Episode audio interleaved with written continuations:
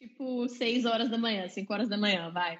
Mas eu quero saber aqui, você que está assistindo a gente, você topa um desafio de regulação 5 horas da manhã? Comenta falando que topa, então deixa um, um, um solzinho aqui nos comentários para eu saber. Quem sabe, se as pessoas animarem, pode ser que eu invente alguma coisa. Top, vai. Ele usa a maçã ou o soquinho, né? Alguma é, coisa assim, assim. É isso mesmo. Nosso, no caso, esse aqui pode ser o sol, perfeito. eu que já fui aluno do Masterclass da Bárbara Rubinho, eu sou aluno, né? Aluno, ex-aluno. Espetacular, eu sou muito fã e eu, e eu aprovo. Depois eu boto meu sozinho. A galera até agora tá topando. A Elistec falou que topa. O João, o Léo, o Jason, o Bruno já mandou o sol com um raiozinho. O Márcio falou não é necessário, porque o Márcio está evitando a fadiga. não é necessário colocar o sol, porque já o desafio tem que acontecer. É isso que ele quis dizer. Bah, mas só. Ó, eu tô com meu chimarrão aqui pronto, tá? É, é, assim, vou... é o jeito de eu te perdoar, uhum. né, Jean? Porque você não tá de lenço. Quero dizer que eu percebi. Hum. Tá aqui, ó. Depois a gente troca aí, né? finalmente. Mas ó, quando a gente anunciou a live, a gente comentou sobre isso, que a gente tá fazendo na semana farroupilha, na semana do cliente, tudo é tudo especial. Exato, eu lembro. Então, inclusive, é, um presente aí que nós vamos mandar para você é a cuia da Bárbara Rubim. Ai, sim, hein? Aí agora, agora vantagem. Para você fazer um, um, chimarrão e, ou um tererê, porque nesse calorão é. chimarrão tá tenso. É verdade, é verdade. Bah, mas vamos lá então para nossa. Vamos lá. Para os assuntos pronta. que a gente preparou para contar para a galera.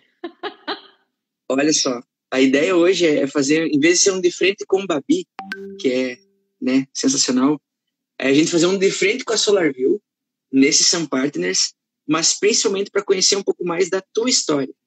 Porque eu estava comentando antes ali de, de, você chegar que a gente conhece do setor a tua luta, a tua atuação como profissional, como consultora, como especialista, que nos inspira, que nos ajuda tanto, né, enquanto profissionais do setor, mas é, houve uma caminhada para chegar até aqui. E é isso que a gente queria conhecer melhor hoje. Olha, a Siri já, assim, já se encarregou aqui. Ó. Até ela quer saber, entendeu? E para isso, a primeira pergunta que a gente trouxe aqui no nosso mini roteiro é quem é a Bárbara Rubin?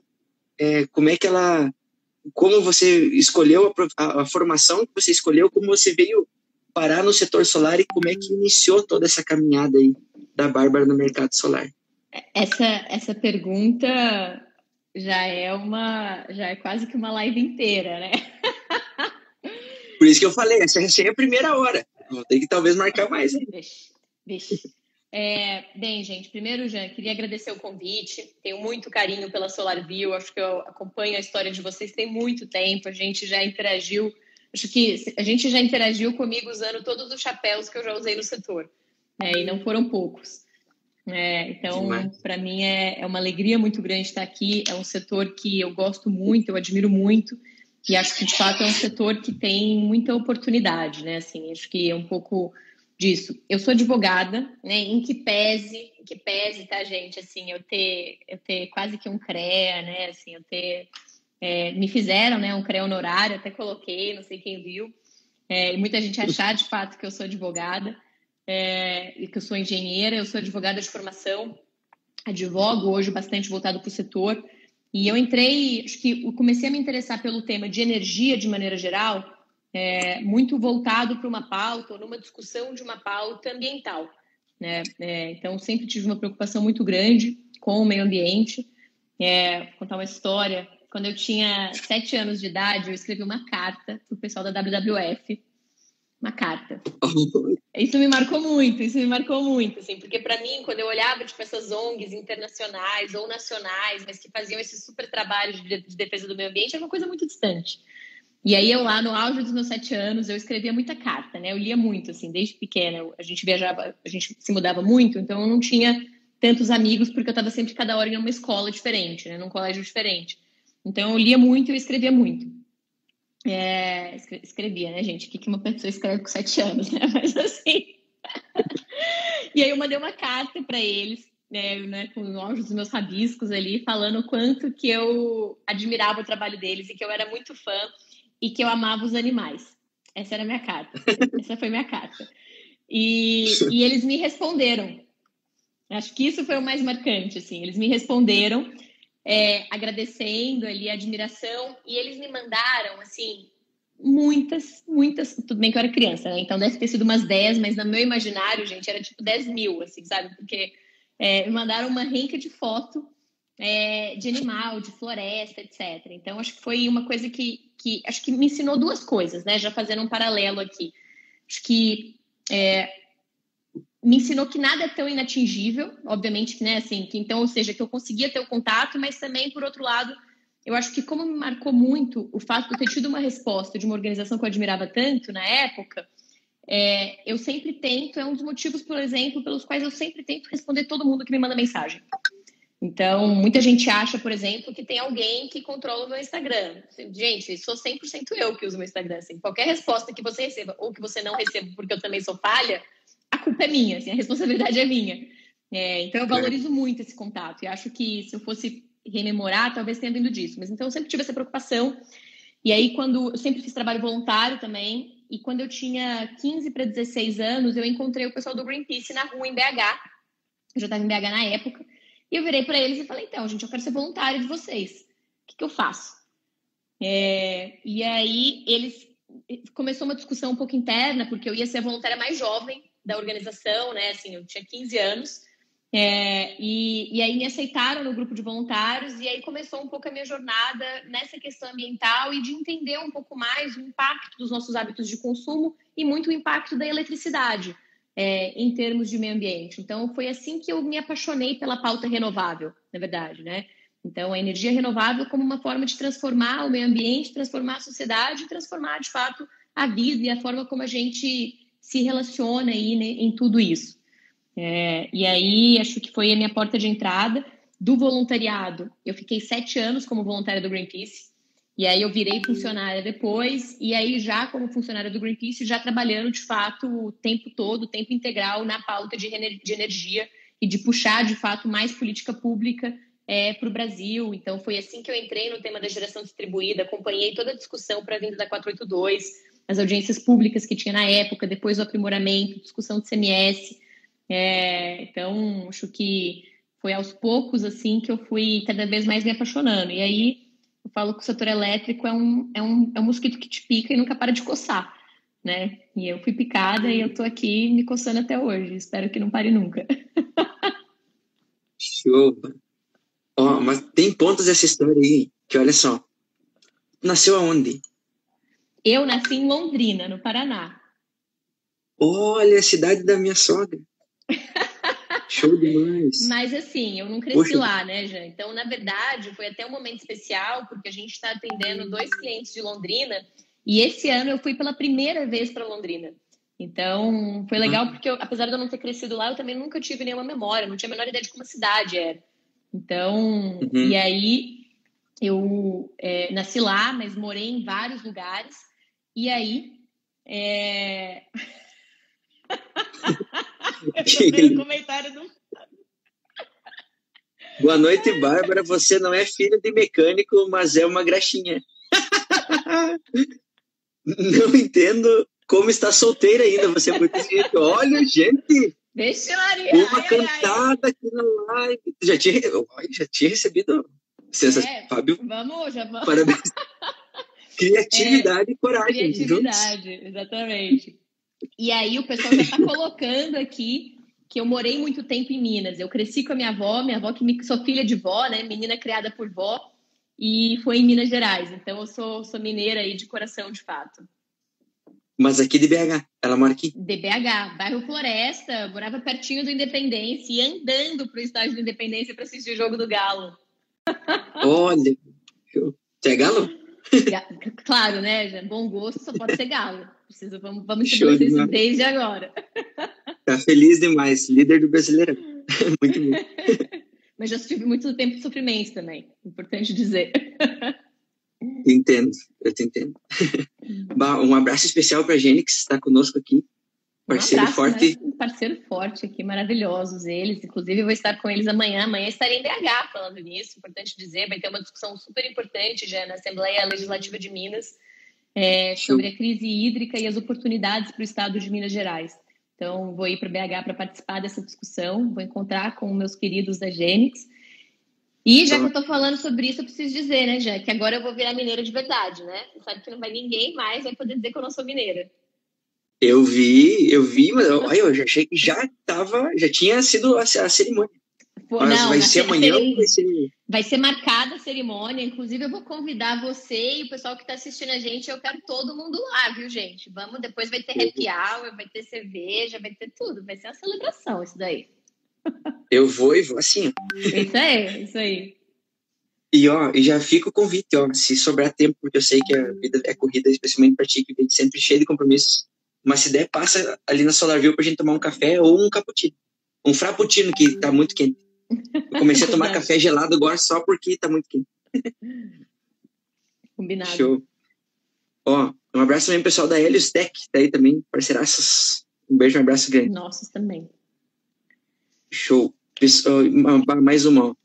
É, tu comentou que aos sete anos tu mandou a carta para WWF e que aos 15 tu encontrou o Greenpeace e foi para lá. Mas aí uma dúvida que eu não sei se tu já revelou em algum lugar, se tem algum problema, você pode revelar, mas vou perguntar igual. Se não der, não tem problema. Qual que é a tua idade mesmo? que, né, acho que muita gente tem essa curiosidade. Você acredita que teve uma vez que eu fui colocar, eu estava procurando uma entrevista que eu tinha dado para pegar o link, e aí, por acaso, gente, eu não sei se já fizeram isso, eu fui colocar meu nome no Google, aí tava lá Bárbara Rubim, e aí o complemento que tinha era idade. É o pessoal pesquisando, né? Como é que pode uma pessoa tão jovem ter tanta experiência, tanto conhecimento, sim. Mas eu, Mas tenho uma, eu herdei uma genética muito boa da minha mãe, gente, porque eu já passei dos 30. Então, na verdade, tem uma boa genética envolvida. Chuba.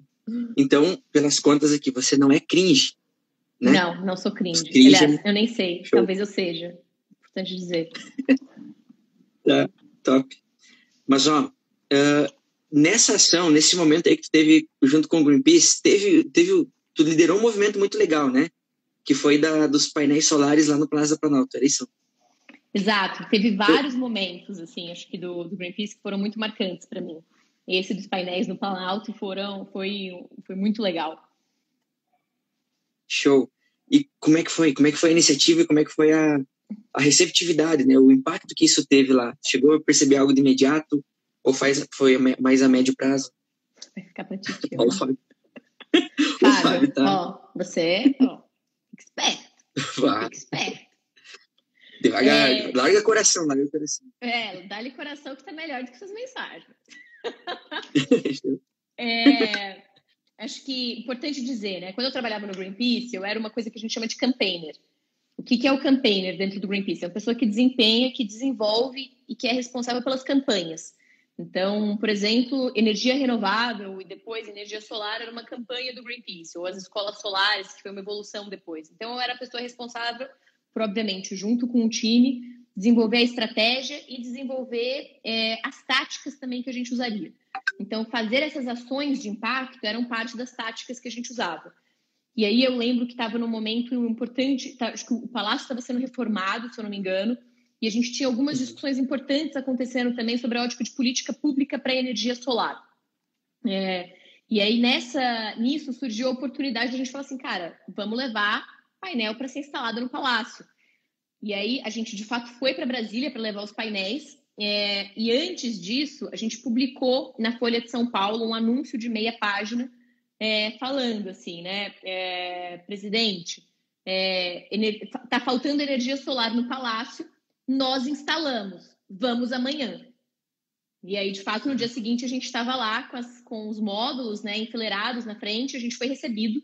Então, eles receberam, a gente chegou a discutir com o secretário na época, a gente não foi recebido pelo presidente, é, mas a gente chegou a discutir a questão da instalação. Então, acho que essas ações elas são importantes porque elas chamam a atenção da imprensa é, para o assunto. É, é uma forma importante de chamar a atenção da imprensa e, por consequência, chamar a atenção da sociedade também, da população, é, sobre o tema efetivamente aí que a gente está discutindo. Naquele caso, era uma política pública é, de melhora aí para o tema de energia. A gente teve uma outra ação também que era que foi bastante marcante para mim, é, e foi bastante, eu lembro que foi bastante marcante também por causa de um ponto pessoal, é, que eu tive, eu tive um quadro médico grave em 2015, É, e aí eu fiquei, eu fui internada, eu fiquei três semanas internada no hospital. E, e eu queria muito, e a gente estava no auge da discussão do convênio 16 do CONFAS.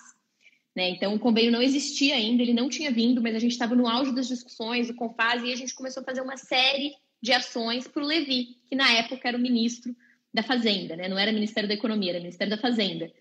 Então a gente tinha bolado uma superação, a gente levou um sol preso, né, um sol triste preso dentro da cadeia é, para Brasília também, para o Ministério, com o tema, né, deixa o sol, é, deixa o sol brilhar. Então, que era para fazer uma alusão a esse empurrãozinho que a gente precisava do Ministério da Fazenda para vir o convênio 16 de 2015 do CONFAS. É, e foi, então, foi uma ação muito marcante também para mim, porque foi, eu tive, eu tive vários lobos pessoais bem sucedidos. Esse foi um deles, né, que era conseguir, de fato, que os médicos me liberassem para sair do hospital, pegar um avião e ir para Brasília fazer ação. E aí eu consegui, então deu certo. E, e, no final das contas também, acho que foi uma série de ações.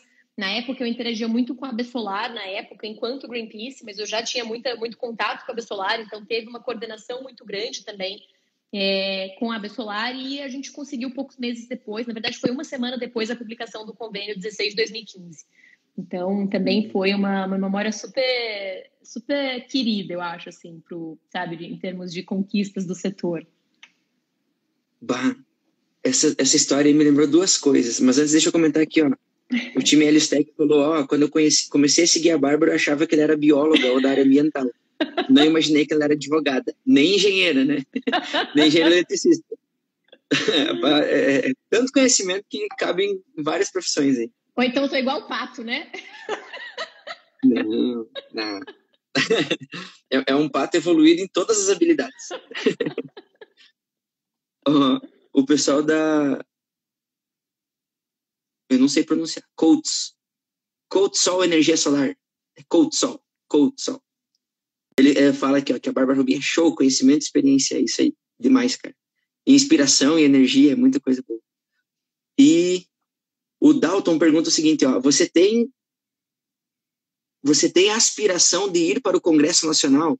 Deputada Bárbara Rubim. Ah, de, de, deixa eu aproveitar essa pergunta dele para falar o seguinte, coisa que eu falei para Bárbara, eu não lembro em que evento que foi que a gente encontrou ao vivo, que eu falei, bah, um dia tu vai ser presidente do Brasil e eu vou me candidatar para ser teu braço direito, porque é, é, é, demais, eu acho que é, é o caminho e, e a energia que é para trás, o ideal e a, e a atitude é, é para revolucionar de verdade. Mas vou estar junto. Mas hum. tem esse sonho? Como é que é essa, não essa tenho. aspiração? Preciso falar, gente, que eu não tenho. É, mas, enfim, acho que eu posso, eventualmente, no futuro, mudar de ideia, talvez. Acho que uma coisa que eu, eu valorizo, que foi muito importante para minha trajetória, já, foi o fato de que eu passei por todos os setores, né? Então, assim, eu comecei. Eu já trabalhei no setor público, né, gente? Pouca gente sabe, mas na verdade minha primeira passagem de, de profissional já, assim, né, mais ligada ao direito, porque eu, né, eu trabalhei em restaurante, fui garçonete, etc., mas é, eu fui é, assessora parlamentar. E, e eu, então eu trabalhei, eu tive uma interação, antes dessas interações que a gente está tendo agora, nessa discussão de PL, etc., de projeto, a gente passou também, eu passei nessa fase de assessoria parlamentar. Então eu conheci um pouco do poder público. E aí depois é, eu fui eu fui trabalhar no Greenpeace, que é do terceiro setor. E muito do que me motivou, por exemplo, a sair do terceiro setor e vir para o setor privado, né, e empreender de fato e ter minha consultoria, foi é, a percepção de que é, eu tinha feito já muito do que eu podia fazer estando no terceiro setor. Porque o, o terceiro setor, para mim, ele tem um papel essencial, né, do ponto de vista de política pública, por exemplo, que é, é, puxar, que é reclamar, né? Assim, que é de fato cobrar do governo, cobrar dos políticos várias posições, várias atitudes. E uma coisa que a gente precisa ter consciência, gente, é que nem sempre, por exemplo, uma empresa ou uma associação podem fazer isso. Né? Porque, cara, por exemplo, pode ser que a associação esteja quebrando pau com o governo num assunto X e amanhã ela precisa ter uma porta aberta com o governo para discutir o assunto Y. E no terceiro setor a gente fazia isso, a gente quebrava o pau assim para pedir política pública, para pedir uma regra melhor para GD, para pressionar, para questão do CMS, etc. Então isso me moveu por muito tempo. E aí eu comecei, eu comecei a chegar num ponto assim, né, do setor que foi mais ou menos em 2017, que eu percebi que assim, cara, eu acho que a grande contribuição que eu podia dar onde eu estava é, era uma eu já, eu já tinha dado de cobrar. E agora eu queria ajudar a de fato escrever e desenvolver as soluções. Né? Então, a ideia da consultoria, e quando eu fui para o setor privado, veio muito dessa vontade de, de talvez ir para um outro lado, né? não acho que é uma mesa oposta, mas é de ir para o outro lado e, e, começar de fato a ajudar a desenhar, sentar com a empresa e falar, cara, beleza, vamos desenhar esse projeto, vamos fazer sair do papel. É sentar com o governo, porque a gente assessora algumas prefeituras, alguns municípios, alguns órgãos públicos e falar, ok, vamos desenhar uma política pública melhor também. Então, acho que é, entender onde, é, para quem tem essa aspiração, né, para quem tem esse desejo quase que de mudar o mundo, digamos assim, é, é, entender onde você faz melhor, em que momento da sua trajetória, é um passo importante. Hoje, eu ainda acho que onde eu agrego mais, onde eu faço melhor é no setor privado. Pode ser que daqui a alguns anos eu ache é, que onde eu vou fazer melhor é no setor público. E se eu, se eu sentir isso, se eu tiver essa percepção, eu não vou ter nenhum problema de vir aqui e falar assim, então, gente, Bárbara, entendeu? Bárbara para governo, então, Bárbara para deputada, qualquer coisa. É, mas hoje eu acho que ainda não. Hoje, hoje eu ainda tô, tô eu acho que o, o, a mochila que eu estou usando aqui dentro desse setor ainda está tá gostosa de carregar.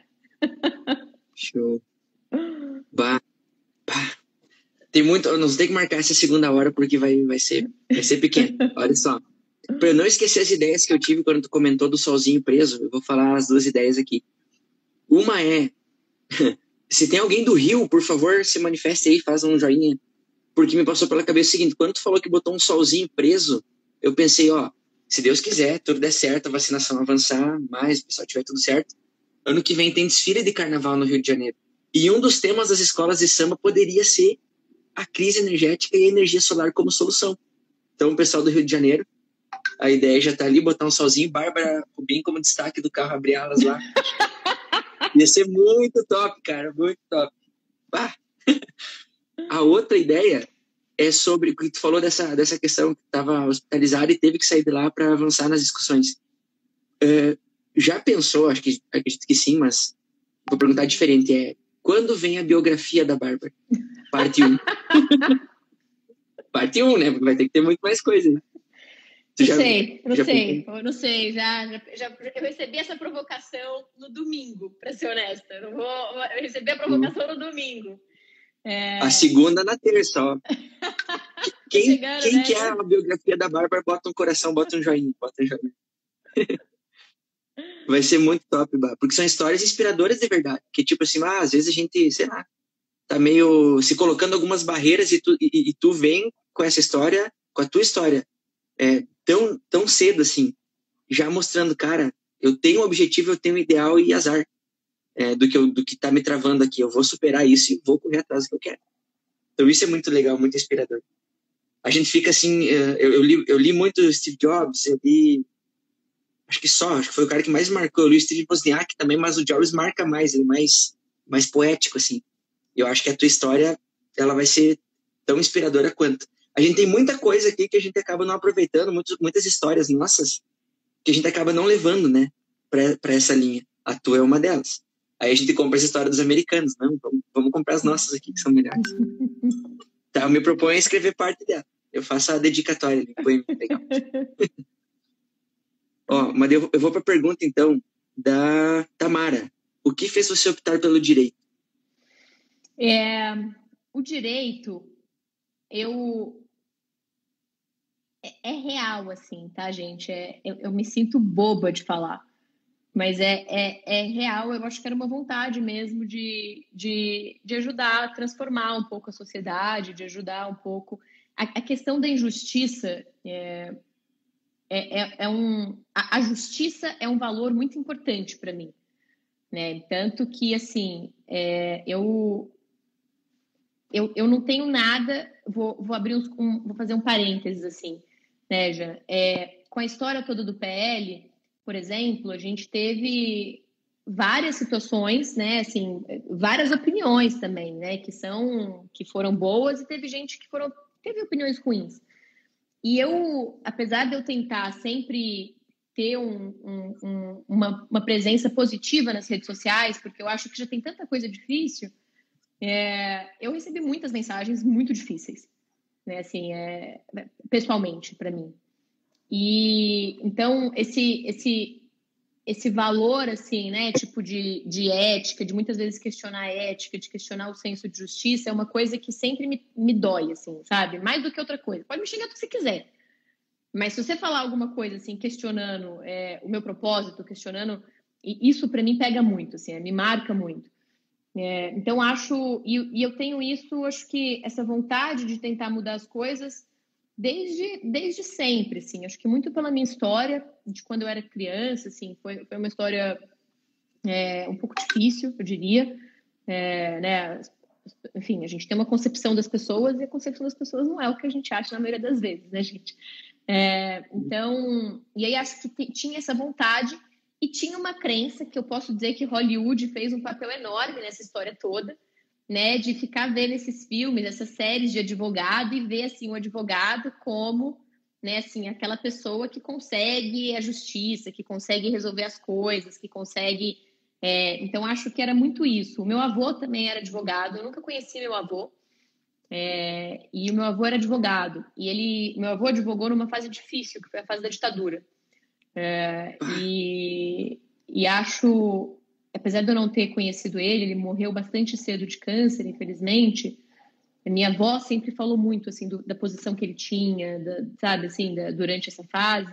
E minha avó sempre falou muito, desde que eu me entendo por gente, tem uma coisa que minha avó me fala é que eu lembro muito meu avô, né? Então ela sempre fala assim. Então acho que acho é, foi tudo isso, foi é, muito do que me influenciou, me levou para o direito. Show.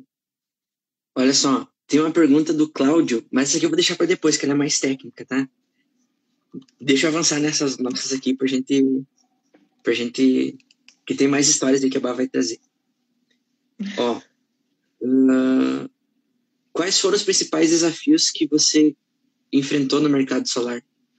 Que eu sei que foram muitos aí, especialmente para você que participou desde o início. É... O que, que tu elenca, assim, como maior desafio, se for possível? Eu acho que tinha. Quando eu entrei no mercado, já, e eu espero que esse seja é, o. que não seja o maior desafio mais de quem está entrando hoje. Mas quando eu entrei no mercado, tinha um desafio muito grande porque eu era mulher.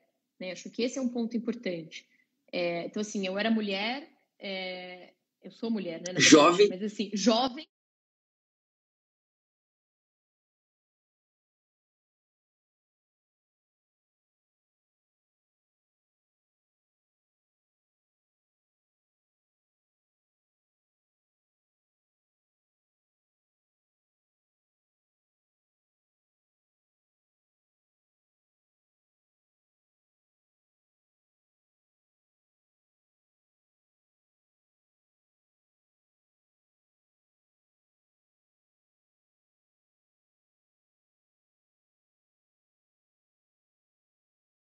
era ou estagiária ou a filha do cara, né? Então, é, é sério. Tipo assim, a, a, vários eventos, a pessoa perguntava assim, ah, você trouxe sua filha? Do tipo assim, a babá não pôde ficar com ela hoje, sabe? Assim, era, era muito difícil. Então, era, é, é, o que o pessoal fala, assim. Né? Eu acho que essa, o problema do nosso, dos nossos preconceitos é que você sujeita a pessoa que é objeto do seu preconceito a ela ter que fazer mais do que qualquer outra pessoa para você simplesmente colocar ela num patamar igual. Né? Então, acho que esse, essa é uma dificuldade. Então, acho que isso foi uma dificuldade grande que eu vivi é, é, quando eu comecei no setor. Eu acho que ainda existe isso hoje. É, sem dúvida alguma, a gente está longe de viver num setor é, igualitário, num setor livre de preconceitos, mas eu quero acreditar que a gente tem evoluído é, bastante assim, né, nessa, nessa discussão. Mas acho que essa foi uma discussão, foi um ponto importante. E acho que outro ponto, é, que do ponto de vista mais de, de desafio é, é um pouco mais técnico, digamos assim, também era o fato de que eu estava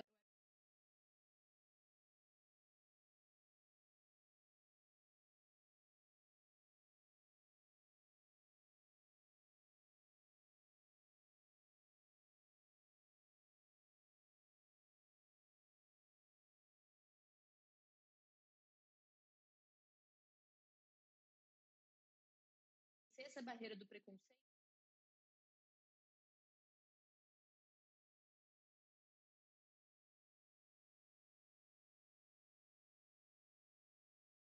Aí eu só puxo um parênteses que é o seguinte, eu, eu tive num dos, num dos momentos lá em Brasília, eu participei, eu nem lembro qual que foi, ah, quando teve o encontro lá, o encontro lá que teve uhum. lá, e teve alguns senadores que, que a gente foi de, de amarelo, que o Everton Sim. fez lá o, e aí eu, eu pude passar ali um pouco nos corredores, a gente cruzou lá e tal, e eu vi, eu achei muito, muito estranho, assim, aquele ambiente político, assim, não sei, achei meio pesado e eu, faço uma ideia só, né, do, do, que tu enfrentou.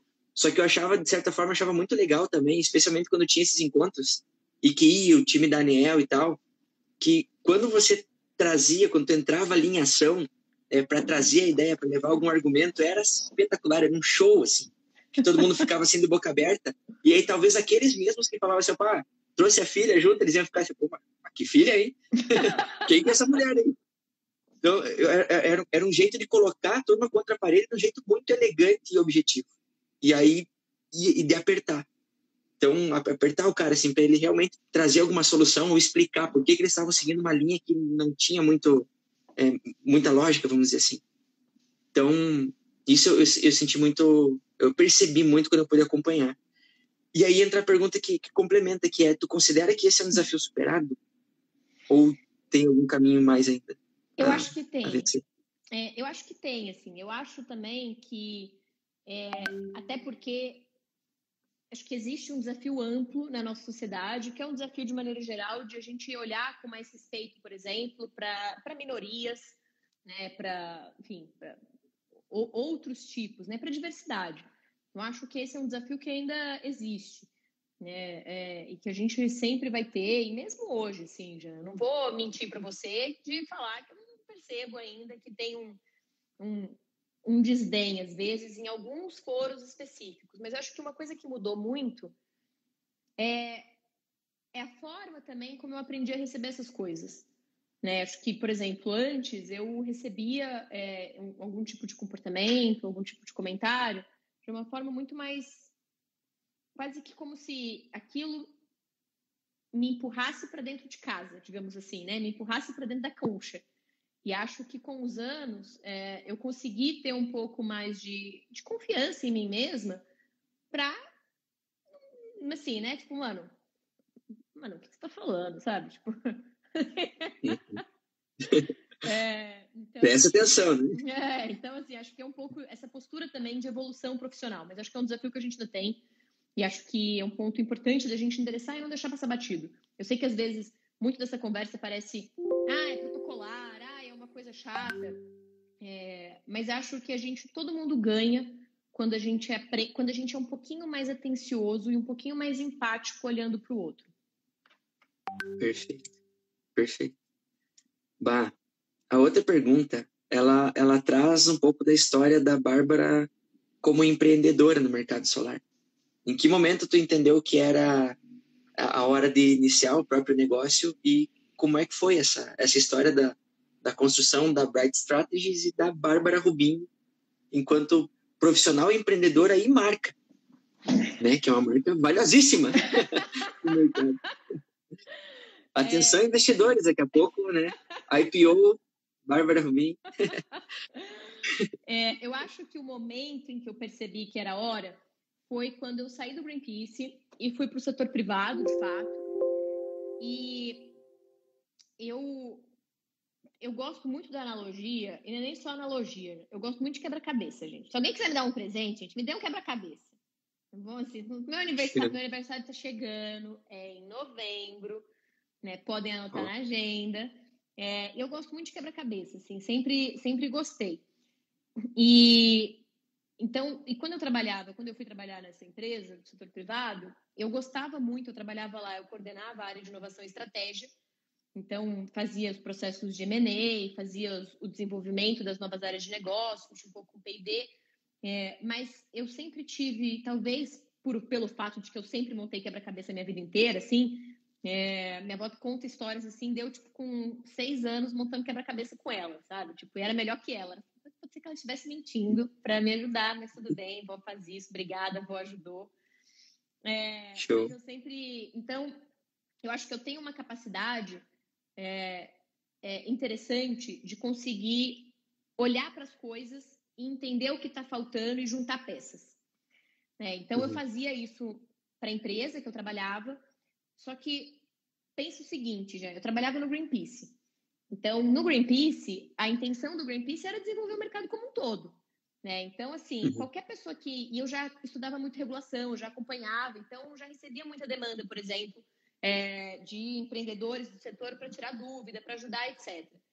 Aí, então, eu comecei a fazer isso, né? Então, isso no Greenpeace eu fazia isso. Eu, eu sentia que eu contribuía muito para o setor, eu estava ajudando quem me pedia ajuda, etc. Na medida do possível, obviamente. Aí eu fui para uma empresa. E a, a empresa, toda empresa quer que o setor cresça, né? Mas, obviamente, uma coisa é você querer que o setor cresça, outra coisa é você querer compartilhar o seu ativo com o setor, né? Então, uhum. eu senti que quando eu, quando eu fiz essa mudança, eu, eu continuei montando quebra-cabeça, mas eu só podia montar o quebra-cabeça para uma empresa com peças que nem sempre eu escolhia, porque obviamente né, a empresa não era minha, é, apesar de, de, gostar das peças, nem sempre eu escolhia as peças, mas eu estava lá montando. E aí, a forma como eu me nutria, ou a forma como eu conseguia também me realizar nessas outras coisas que eu gostava de fazer, por exemplo, é que eu comecei a participar como mentora em vários processos de startup. Então, é, em processos é, de incubação e de aceleração de startup, eu comecei a participar como mentora para essas empresas. E aí, uhum. acho que foi isso já foi um pouquinho me ligando um pouco mais para a questão do empreendedorismo e falando assim, poxa, pode ser que eu consiga fazer isso, sabe? Tipo, pode ser que eu consiga fazer isso também. É, e aí, é, então, já começou a surgir a ideia, de fato, de eu pô, querer voltar a montar esse quebra-cabeça para mais pessoas e talvez de uma forma estruturada e talvez isso, de fato, é, pudesse ser um negócio para mim, mas eu não tinha muita certeza ainda. E aí um dia, e olha, é, é isso assim, né? Como é que a, vida vai escrevendo as coisas, né? É, da forma como elas têm que ser escritas, às vezes. Eu não acho que a gente tem que ter uma atitude passiva, tá, gente? Eu só acho o seguinte: é, um, um, grande aprendizado que eu tenho da minha vida é, é, é que, assim, eu nunca, nunca fugi de me expor a qualquer experiência. Né? Primeiro, assim, né? Então, eu tinha que fazer muito isso por necessidade, né? Pelas condições que a gente tinha, né? Então, assim, de trabalhar de garçonete, é, trabalhar né, é, em restaurante. Quando eu mudei para São Paulo, já no Greenpeace, eu não tinha um salário tão bom, por exemplo. E aí, ninguém sabe disso, assim. Mas final de semana eu trabalhava de recepcionista, num, num, num, num tipo, como num clube, assim, de música. É, então, trabalhava, uhum. virava à noite trabalhando de recepcionista num clube de música. Isso já em São Paulo. É, então, eu, mas e todas essas experiências me ajudaram muito a, a, a entender as coisas que você está recebendo e depois a processar essas coisas, né?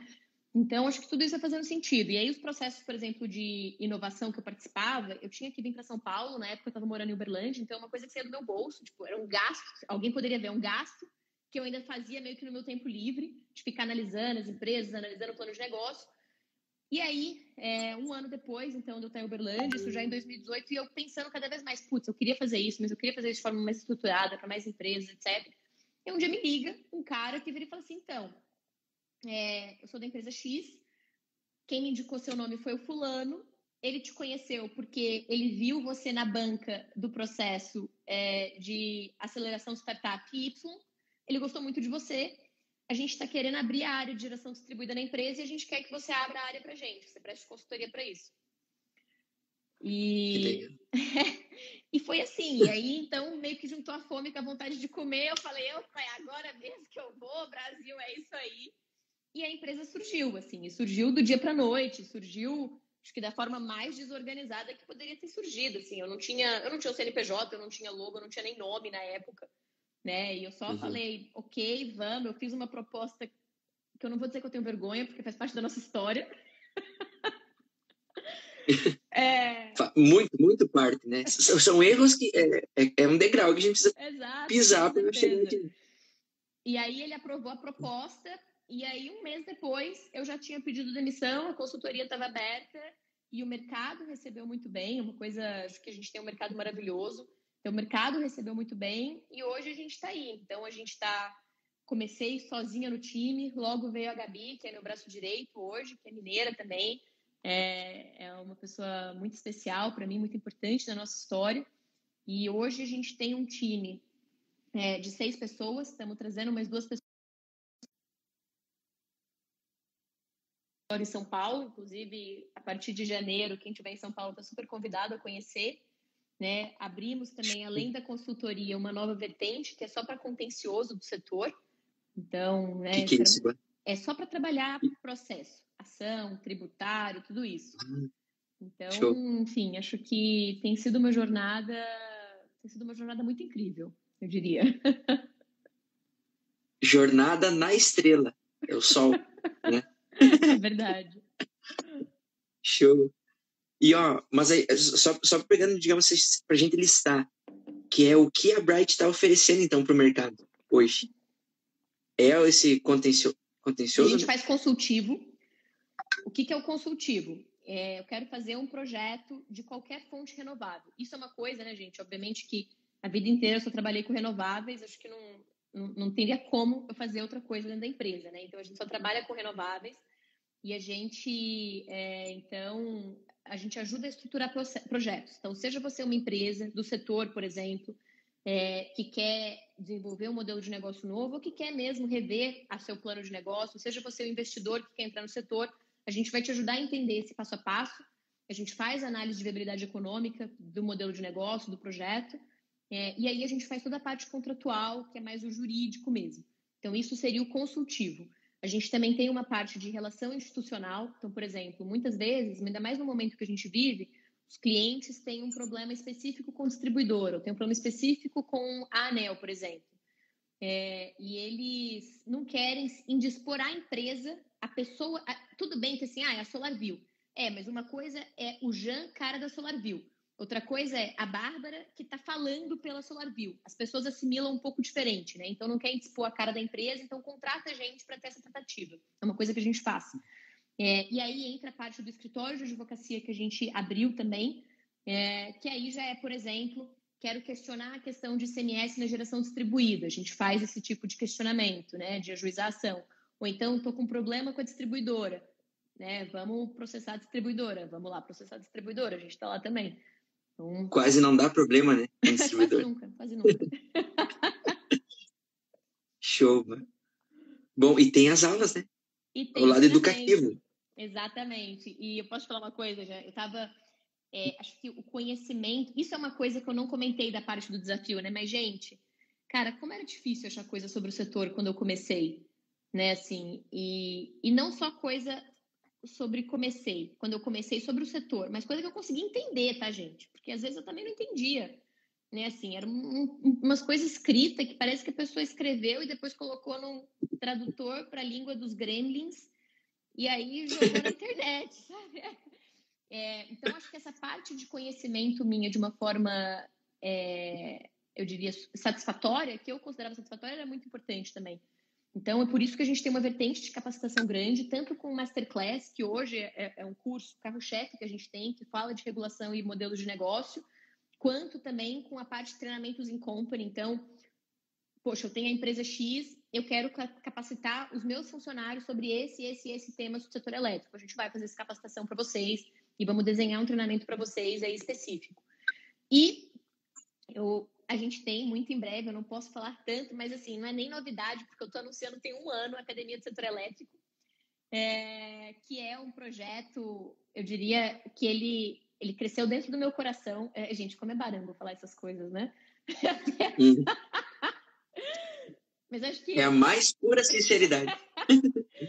É, mas é um projeto que eu, eu, eu, eu gerei, digamos assim, né? Eu tô falando quase que foi, foi quase uma gestação mesmo, assim, porque primeiro que tem muito tempo que a gente está anunciando a Academia do Setor Elétrico, é, mas acho que a ideia dela é muito endereçar essas dificuldades é, do setor que a gente tem, é, de encontrar conhecimento, de encontrar um conhecimento de confiável e de um conhecimento que você entenda, né? Acho que esse é o ponto. É, e, e, eu estou muito feliz de dizer que em mais ou menos um mês a academia vai ser lançada. Então, uma coisa Show. que a gente tem trabalhado bastante. Na Intersolar, Babi. Daqui um mês tem a Intersolar.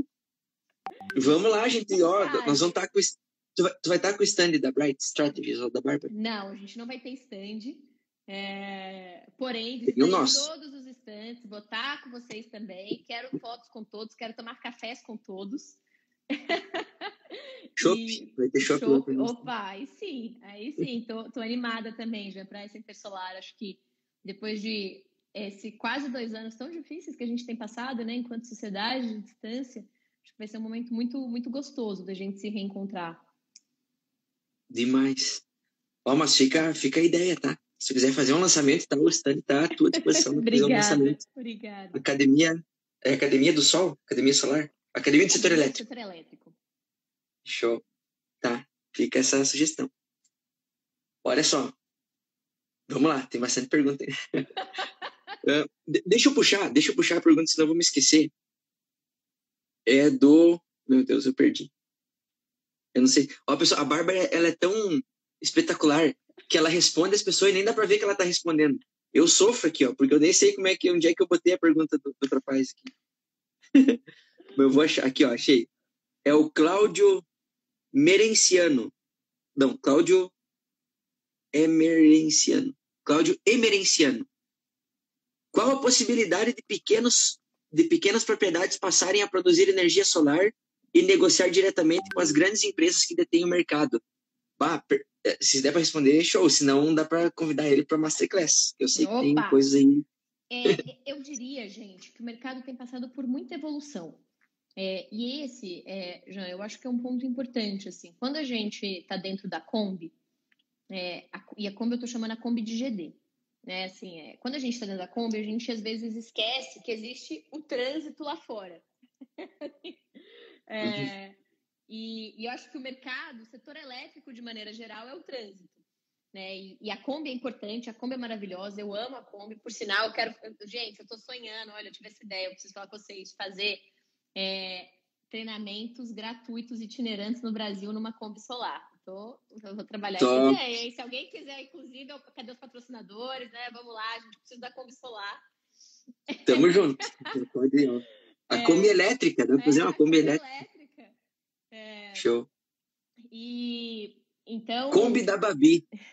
Babi na estrada, aí, ó. Você já, já linka com a ideia que você me deu. Top. Show, show.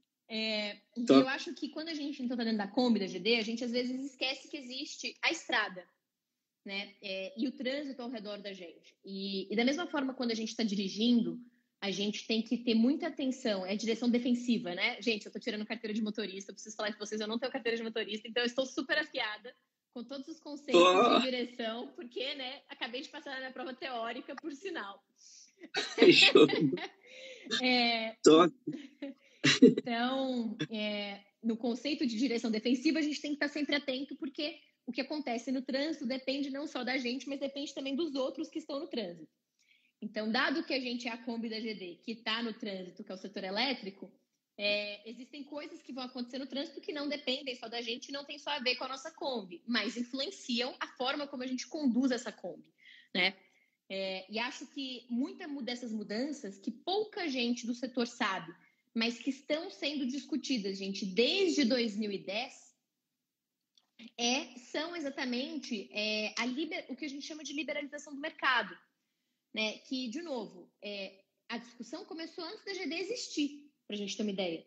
E a GD, na verdade, já, eu até comento isso no Masterclass, é uma das, uma das dos motivos que levou à criação do sistema de compensação era começar a empoderar o consumidor e acostumar ele para um mercado futuro de abertura, um mercado em que ele fosse, pudesse negociar a energia dele com quem ele quisesse e para quem ele quisesse.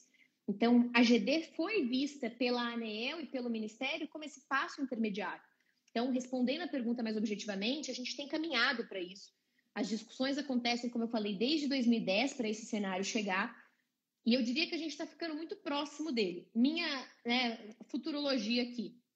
É, eu acho. Nossa, calma que eu vou ter que achar o filtro. Aqui, ó. É, eu diria, né, que. Esse é, é o espelho? Esse, não, esse é Olha, a aprendi, cristal, é aprendi na. Ah, boa, boa. bola de cristal. No exercício Show. de futurologia, eu diria que a gente, no ano que vem, a gente deve ter aprovada o PL 414, que já foi aprovado no Senado e que traz esse cronograma de abertura e traz a concretiza essas possibilidades de um consumidor pequeno poder gerar a própria energia e vender isso para os grandes e assim por diante. Então, acho que é uma realidade que está chegando. E, gente, quem está no mercado de geração distribuída, quem está na Kombi, tem que olhar para essas coisas, né? Tem que pensar em transformar a Kombi numa Kombi elétrica, é, tem que pensar né, em, em, se adaptar, em ofertar cada vez mais informação, conhecimento e conteúdo para o seu cliente. Porque a gente querer lutar contra o que acontece no trânsito, né, é tipo, assim, é, é, é, é a gente querer lutar contra a tendência do que está acontecendo. E o mercado vai continuar existindo para todo mundo.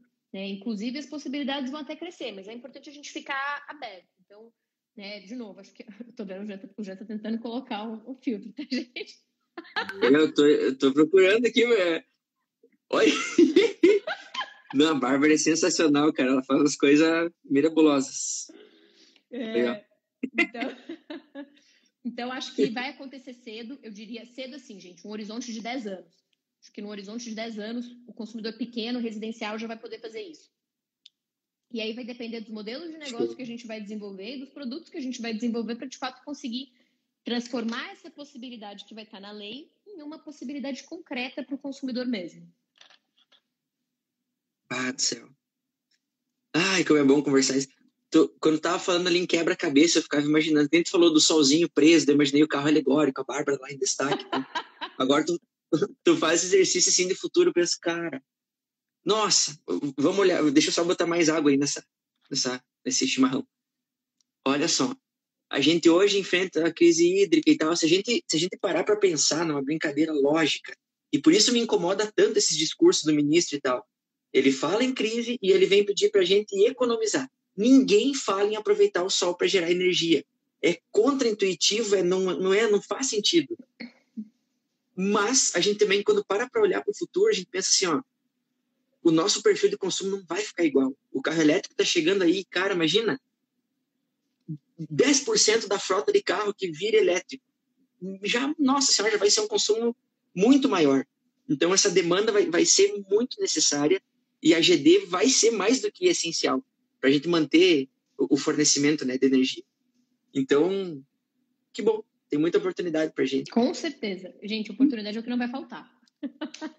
Demais. Né? Parabéns para todos nós que estamos no setor, porque, de certa forma, é a gente que está conduzindo essa transição, essa evolução, e que vai, vai atender a essas mudanças, né? Que nem a Bá falou, tem muitos modelos de negócio para surgir, para pensar, e a gente vai estar tá junto nessa. Eu tenho certeza absoluta que a Academia do Setor Elétrico vai trazer muito essa visão. Com certeza, com certeza. Pessoal, eu estou me sentindo o Jô Soares aqui, e essa seria aquela hora assim, caminhando para o final, e o pessoal vai falar assim, ah, se pudesse falar. Mas é da primeira hora, tá? Nós vamos ter mais momentos importantes para trazer a Babi, porque é muito, muito legal. Muita história, muita experiência, muito conteúdo e muita inspiração, muita ideia boa. Mas deixa eu puxar aqui, ó, as perguntas que é Teve algum momento negativamente marcante que você vivenciou no mercado solar? Se sim, qual e como é que você superou ele? É... Foi negativo? Eu acho que sim.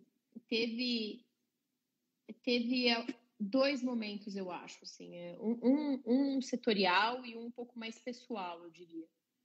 É, um setorial, acho que foi muito marcante para mim, é, já, quando a gente teve naquele, no meio daquele processo de revisão da 482, esse mais recente, essa mudança de postura da ANEEL, né? Vocês devem lembrar, assim, quem acompanhou esse processo desde 2018 sabe que a ANEEL estava indicando que ela ia sugerir ou adotar uma solução, e aí, numa audiência pública, no dia 17 de outubro de 2019, ela deu uma guinada completamente, assim, enfim, foi absurdo. E eu, eu me lembro muito desse momento, porque eu estava em Brasília acompanhando a audiência pessoalmente, é, e assim, e, e, foi uma coisa tão surreal que aconteceu que eu nunca vou esquecer. Assim, eu olhava para o Rodrigo, o Sawaia estava sentado do meu lado, e, e a gente não conseguia acreditar no que a gente estava vendo, assim, gente, no que a gente estava ouvindo também. Então, assim, não, não, não tinha sentido técnico, não tinha sentido legal, não tinha sentido.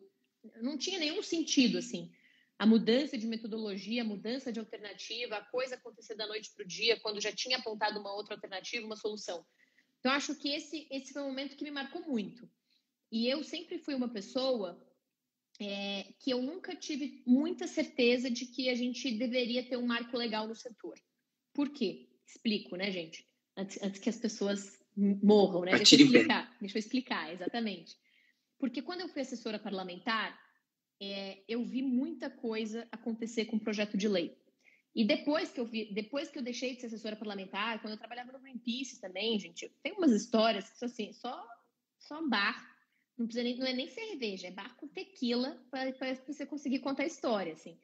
Então eu vi tanta coisa acontecer e eu até brinco, né? Assim, foi daí que eu comecei a falar que o, o projeto entra jabuti, sai jabuticaba, entra jabuticaba e sai jabuti. Então eu tinha muito medo do que antigamente, né, alguns anos atrás, é, do que poderia acontecer se a gente mandasse um marco legal para o Congresso Nacional para ser analisado com um setor que na época ainda era pequeno né? Assim, eu, eu lembro, já de ter essas discussões quando a gente comemorava, tipo, sem brincadeira, assim. Eu lembro da gente fazendo uma festa, é, pra, festa assim, né? Fazendo uma celebração para comemorar 100 kW de capacidade instalada no Brasil de GD. Era isso, assim. Uhum. Um mega, caraca, gente, um mega, vocês não têm noção do que era aquilo, assim. Eu olhava e falava assim, meu Deus, a gente bateu um mega, eu não tô acreditando nisso. Tipo, tá acontecendo. Um mega, gente. Um mega. É, então, é, eu tinha muito receio do que poderia virar desse projeto se ele fosse para o Congresso, é, com tudo que eu já tinha visto, visto e com tudo que eu já tinha vivido. Então, então, eu sempre fui muito reticente com a ideia de ter um marco legal. E aí, quando a gente teve essa guinada da ANEEL, a chave virou para mim. E aí eu falei, cara, não, na verdade, é, por mais que o Congresso Nacional possa ter coisas estranhas que acontecem lá dentro, é, é, é mais difícil coisas estranhas acontecerem na mão de 500 pessoas do que coisas estranhas eventualmente acontecerem com cinco pessoas. Né? Então, que, né, não entendi. Você, Essa analogia especificamente eu não consigo entender. Pelo, pelo, número, pelo número de parlamentares versus o número de diretores na ANEL. Ah, tá, tá. Entendi. Então, é, então, acho que quando aquilo aconteceu, é, a gente, eu pelo menos, né, assim, eu me senti muito desamparada enquanto agente regulado procurando o regulador. Tá? Assim, não sei se dá para entender. Então, e foi nessa hora que, que enquanto eu assistia aquilo, eu virava e falava assim: a gente tem que ir para o Congresso, a gente vai ter que ter um marco legal. Tipo, agora não dá mais, agora não dá mais. E eu lembro que uhum. na saída da, dessa audiência, é, que foi um absurdo, eu encontrei com o cara da Brad, que, que ele não tá mais lá, e ele virou e falou assim. Era um é... japonesinho? Não. Um cara meio arrogante, assim? Que... Não, não, não era um japonês. Era, tá. enfim, não vou dar muitos detalhes, não vou dar muitos detalhes, me pede tá, detalhes. Tá, tá, é, desculpa, desculpa. E aí ele virou e ele fez algum comentário do tipo assim. É que bom que agora a gente está mais perto de ter uma resolução justa. E aí, na hora, eu já virei para ele e falei assim: é, a gente vai aprovar um marco legal que vai passar por cima dessa resolução. Uhum. A briga vai para o Congresso. Então, assim, e, e, acho que esse, então foi um momento que me marcou muito negativamente no setor, é, é, essa situação toda com a agência, a forma como aconteceu e a mudança da noite para o dia, enfim, foi muito impactante. É, e o outra, a outra coisa é, que acho que, e aí que, que me, me marca sempre pessoalmente também, né, é um pouco isso, assim, é, eu acho eu acho que as pessoas elas são muito pouco empáticas com as coisas que às vezes elas escrevem e com as coisas que elas manifestam, seja num grupo de WhatsApp, seja no, no meu Instagram, seja onde for, assim.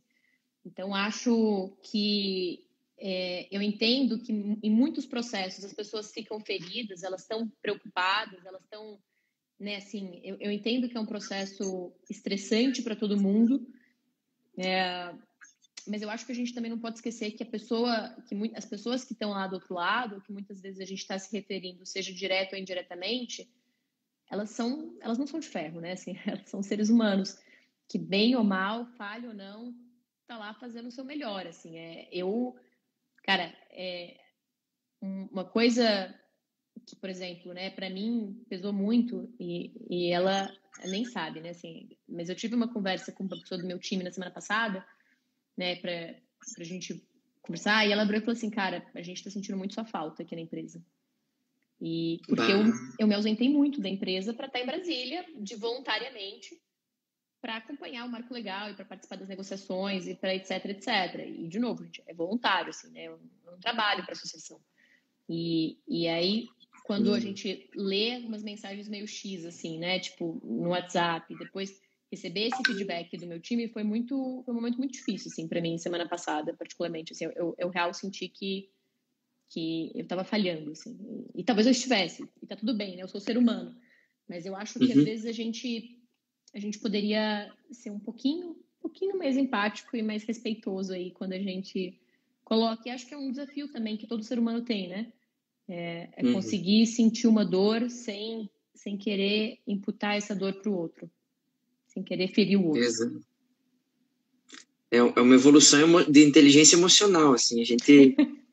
eu falo sempre que, pô, eu sou explosivo, assim, é muito alegre, muito intenso, e quando vê eu muito triste, ou muito brabo, é a Ruth e a Raquel, eu sou de gêmeos, né, sou de mais... Aí, mas eu tô aprendendo devagarinho, assim, a, a controlar melhor. Eu acho que a internet é barata a gente lançar uma ideia ali, né? É, é só tá, tá ao alcance do dedo, ao alcance da é. voz ali. Então, mas acho que são coisas a serem trabalhadas, mas de certa forma, acho que o setor como um todo agradece, né? Todo esse esforço que tu traz a energia, que tu impõe, né? Que tu investe. É, e, e, com certeza o time, a gente manda um, um, beijo, um abraço de carinho pro time, que talvez ficou desamparado da tua atenção, mas é porque a gente tava precisando dela. Show. Mas, ó, e agora o, o contraponto. Algum momento positivo, que te deixou extremamente parceira, feliz, que tu considerou, esse momento é o que vai entrar ali na, na biografia da Bárbara como esse momento foi show? É, aí eu acho que a gente tem alguns momentos, já assim, é, que, eu, que eu colocaria, né? Eu acho essa questão, por exemplo, do ICMS foi muito importante, é, né, nesse contexto, assim, é, pessoal, né, se a gente estivesse falando de uma biografia, 2015 foi um ano muito difícil para mim, porque é, eu fiquei internada é, e aí, né, assim, foi um momento difícil para minha família e é, então e aí logo na sequência, né, teve teve essas ações, teve o negócio do ICMS que foi que o convênio veio, não é um convênio perfeito, gente, mas é um convênio que a gente tem, é um convênio que resolveu o problema do ICMS para grande parte de quem usa GD hoje. Então, acho que é importante reconhecer. Foi um convênio que demorou três anos para ser articulado e para sair, não foi um trabalho fácil. É, e aí, a gente teve, ainda em 2015, um pouquinho, um pouquinho depois de 2015, eu perdi meu irmão é, em 2015. E, e, e foi completamente inesperado, então foi muito difícil. E eu lembro que eu estava em casa, em Florianópolis, com a minha família, é, e o Everton e o Anderson me ligaram. É, e eles, eu, eu fiquei, a gente estava, 2015 aconteceu a revisão que originou a 1087, né, gente? É, uhum. que é uma que foi uma alteração que mudou muito a GD também, né? Assim, deu muita possibilidade para a GD no Brasil. E então eu estava acompanhando o processo e eu saí um pouco só que eu fazer um parênteses, gente. Eu tô achando que vocês estão assistindo isso aqui, vocês estão muito calados. Vocês estão aí ainda, vocês foram jantar, deixaram o celular. E... Eu tô vendo o coração aqui, eu tô vendo o coração. É, Manda é, coração. coração é, e, e aí, então, quando aconteceu essa, essa questão, eu parei de acompanhar um pouco o processo de revisão que estava rolando e, enfim, né, fui, fui acho que ajudar minha família, né, ficar com a minha família. É, e, e aí eu estava em Florianópolis, então, com a minha mãe, e eu recebi uma ligação do, do Anderson e do Everton, né, irmãos, e eles falaram assim, é, ó, é, a gente, putz, tá acontecendo a revisão, a minuta que a ANEL soltou é muito ruim, é, assim, para dar um contexto, gente, a ANEL queria taxar o sol já com essa alternativa estapafúrdia que ela colocou lá em 2015. Né? Esse era o contexto. É, então a minuta era ruim e na época eu estava no Greenpeace. E a gente precisa muito que o Greenpeace faça alguma coisa para conseguir é, evitar que isso aconteça, para conseguir, de fato, fazer alguma coisa sobre isso, né? Assim, a gente precisa da ajuda do Greenpeace para mobilizar as pessoas. O setor estava se mobilizando já, e eles queriam que a gente fizesse barulho. Aí eu voltei para São Paulo também, a gente fez uma petição, assim, impulsionamos muito, assim, tipo, uma questão de. Foi tipo, acho que em menos de uma semana a petição teve tipo 250 mil assinaturas, né? E, e então foi, foi feito um barulho, e aí o setor se organizou, fomos conversar com o ministro, conversar com a ANEEL, etc, etc. E até uma, uma história também, o Nelson Colaferro também conta muito essa história, né? Na época ele, ele era presidente do conselho da Bessolar. E, e foi assim, gente, numa noite, a minuta mudou e virou a 687 que a gente tem hoje. É, e aí, no dia seguinte, quando teve a audiência, a audiência para lei, leitura e publicação dessa lei, é, o, foi um momento, eu diria assim, também bastante marcante, né? Porque foi uma vitória importante para o setor. Então, acho que isso foi muito importante. E outro ponto marcante para mim, assim, também foi quando a gente assinou o acordo do PL, né? Que, de novo, eu sei que é não é um PL perfeito, não é um PL que necessariamente é, é, agrada, agradou todo mundo. Acho que sempre pode ser melhor, mas também sempre pode ser pior. É, uhum. Mas conseguir chegar nesse acordo, conseguir chegar nessa, nessa situação, eu diria, é, foi a conclusão de um processo muito difícil, né? E que a gente passou em Brasília, que e mesmo que a gente tivesse apoio de todo mundo e que a gente tivesse lá os companheiros, né, que estavam lá, o Rodrigo que estava lá, o Ronaldo que estava sempre lá, o Everton que estava sempre lá e assim por diante. É, acho que é, também é um processo um pouco solitário, assim, né, de, de, de, pensar mesmo, de pensar nas possibilidades do que vai acontecer. Então, é, ainda mais que a gente estava acompanhando as discussões que estavam rolando e o posicionamento do Lira sobre não faltar o projeto e as coisas acontecendo em Brasília, enfim, que não, não vale a pena falar sobre. Acho que conseguir assinar, isso também foi um momento importante. Então, acho que eu, eu colocaria esses momentos. Aqui, quando tu fala isso, uh, né, não é perfeito, aí sempre, sempre, tem a referência, né? O ser perfeito, ele depende do referencial. É, é perfeito para quem, né? Tem o nosso lado do mercado solar, tem o lado das distribuidoras, tem o lado do regulador, tem, o, tem muita coisa envolvida.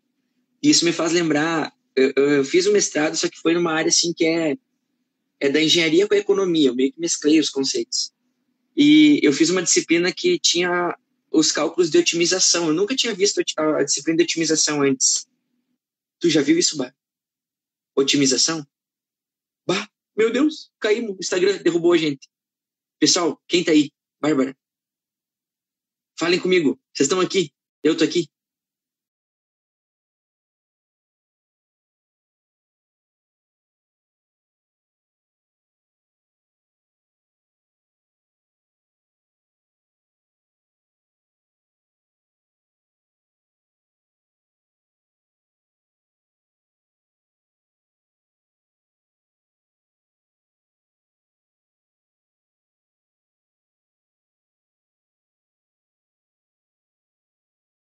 Na disciplina de otimização. Não, não, não. É. Não, que quando eu era pequeno, tu, tu falou que mandou a carta dos animais para o WWF. Eu, eu, gostava de matemática, eu pensava que dava para modelar a vida, né, o comportamento humano na, na, matemática. Eu li um livro lá de matemática, eu fiquei doidão com essa, essa, história. E na disciplina de otimização eu vi assim, ó, a gente modelar problemas, né, para otimizar o custo de acordo com rest, algumas restrições. A turma da engenharia que, que já estudou essa essa pegada vai, vai ver. E eu vejo muito isso, né? Que, que tu, talvez mesmo sem trazer toda essa formalidade matemática, o que tu busca fazer é justamente defender o lado do mercado solar, óbvio, né? Mas conseguindo é, colocar os argumentos e a, aquela estrutura de texto ou de, enfim, de, de resolução de normativa de modo a, a convencer os demais ali. É buscar o ponto ótimo e quando tu fala, ó, não é a resolução perfeita, mas é a que a gente tem é aquela que buscou otimizar a interpretação de todo mundo, que não é fácil, porque muitas vezes alguém que vai que tem mais poder, né, ou que vai gritar mais ali vai acabar sendo beneficiado. E, e tu é, é, muito é muito a gente fica seguro de, de, ter você lá lutando, porque sabe que tu, tu não vai deixar isso passar. Tu vai apontar não, peraí, cara, isso aqui não não funciona assim. Então isso é muito legal. Tu tá otimizando. Né? Muito bem. Show. E agora, pessoal, então, para a gente encerrar essa primeira parte, eu ia te pedir uma. Ah, antes de comentar o seguinte, pessoal, preciso fazer o um merchan. para todo mundo que está aqui, ó. Preciso falar que a gente a primeira, o primeiro masterclass pós-pandemia que foi presencial foi o primeiro masterclass presencial de toda a história do universo? Foi o primeiro encontro presencial, que foi o encontro dos alunos de vários masterclass. Show. Que significa que você foi o primeiro, vai virar o segundo, o terceiro, é verdade, vai. Né? É verdade, Show. Mas a, a Solaville foi super parceiro e vai ser sempre, porque é a gente fica muito feliz, eu falo desde sempre, assim, a admiração da Bárbara não é de é porque o santo bate. Essa história de, de querer mudar o mundo dá para sentir nas ações da Bárbara. E eu me reconheço muito pessoalmente e com toda a história da SolarView a gente se, se encontra nesse objetivo. O que a gente está fazendo dia a dia, telhado por telhado, é mudar o mundo, é mudar a realidade de cada família brasileira. E especialmente nesse contexto, né? Tudo tá caro, a carne tá cara, a gasolina tá cara, a energia tá cara, e a gente está ali levando economia e sustentabilidade, né? Num contexto econômico e e é, social e ambiental. A gente está vendo, eu olhava para o horizonte agora aqui e via, olha que legal, parece que é chuva. Na verdade é fumaça, porque está tendo muito foco de queimada. Então, a gente tem um compromisso aí que vai além é, do econômico. E isso a Bárbara representa, simboliza muito bem. A gente se inspira muito e vai estar tá sempre apoiando é, dentro do que for possível. E o que não for possível, a gente vai dar o um jeitinho para ficar possível também. Show? Obrigada, significa muito para mim já. Muito mesmo. Top. Ó, da biografia, o pessoal falou que vai escrever prefácio e tal. Eu vi ali, todo mundo deu joinha, sim, quero biografia da Bárbara e tal. Então, bota na, na, agenda aí. Vamos colocar na lista, vamos colocar e... na lista. Top. E a pergunta final é uma. Na verdade, não é uma pergunta, é uma dica, é um pedido, né? Qual dica tu traz para os nossos integradores, queridos amigos que estão conosco até o momento agora e que vão estar assistindo o gravado? Olha, é uma coisa que eu tenho falado muito para os meus alunos, já, que é o seguinte: é, eu acho a dica que eu diria profissionalmente é se capacite. Acho que hoje o setor tem ferramentas de capacitação que são muito é, muito maiores, gratuitas e tudo mais do que a gente tinha, por exemplo, quando eu comecei. Então, acho que isso é, isso é, é uma possibilidade enorme que vocês precisam aproveitar e faz diferença eu acho que é, é, é, o que eu falo, gente. Não precisem ter medo de que o setor vai acabar. O setor não vai acabar. A gente vai ter cada vez mais oportunidades, mas ele vai ficar mais complexo. E quem se capacitar vai estar mais apto a atender, a entender, a atender e a traduzir essas complexidades que o setor é, que o setor vai ver cada vez mais. Então, acho que esse é um ponto.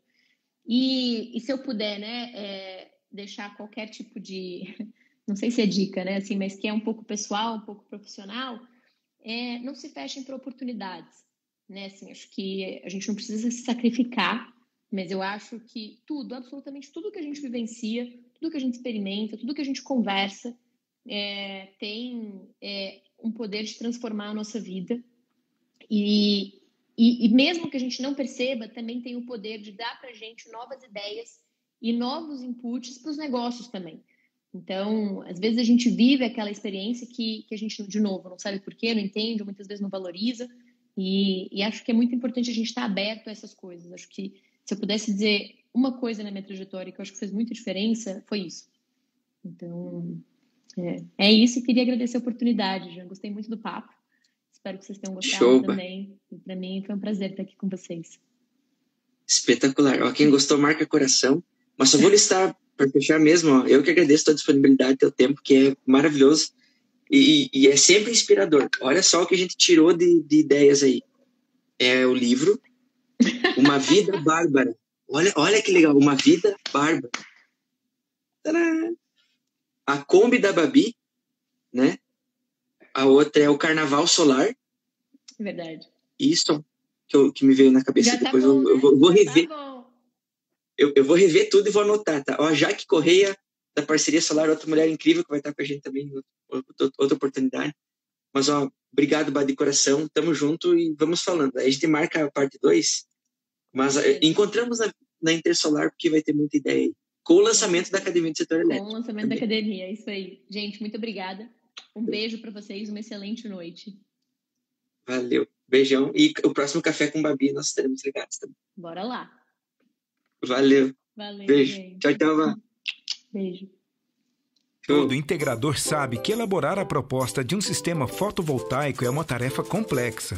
Para fazer um orçamento, você precisa dar conta de energia, planilhas, mapas, contato com a engenharia, fornecedores e várias outras informações. Para reunir tudo isso, você pode gastar horas do seu dia. E se demorar muito, você pode perder muitas vendas. Mas e se você pudesse otimizar esse processo e realizá-lo em poucos minutos? Com a SolarView Business, você organiza seus clientes, projetos e emite propostas em minutos. Ela permite dimensionar sistemas fotovoltaicos, simular a geração de energia e selecionar os melhores kits. Além disso, você pode customizar seus modelos de propostas, comparar financiamentos, gerir os vendedores e representantes e muito mais. Chega de gastar dias para emitir propostas. Chega de fazer trabalhos repetitivos. Use a SolarView Business e foque em aumentar suas vendas. Acesse solarview.com.br e torne seu processo de venda mais eficiente. SolarView.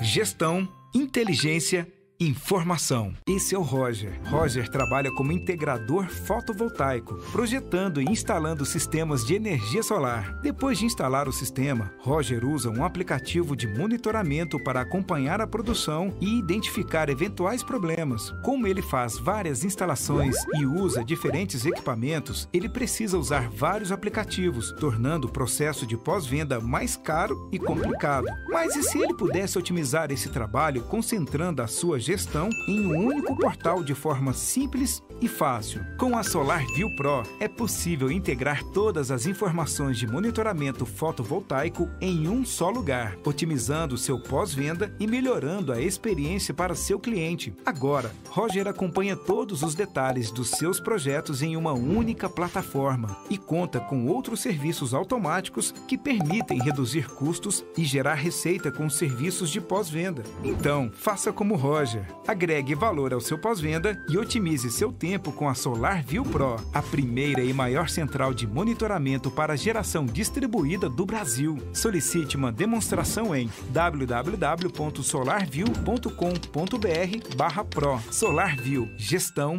inteligência, informação.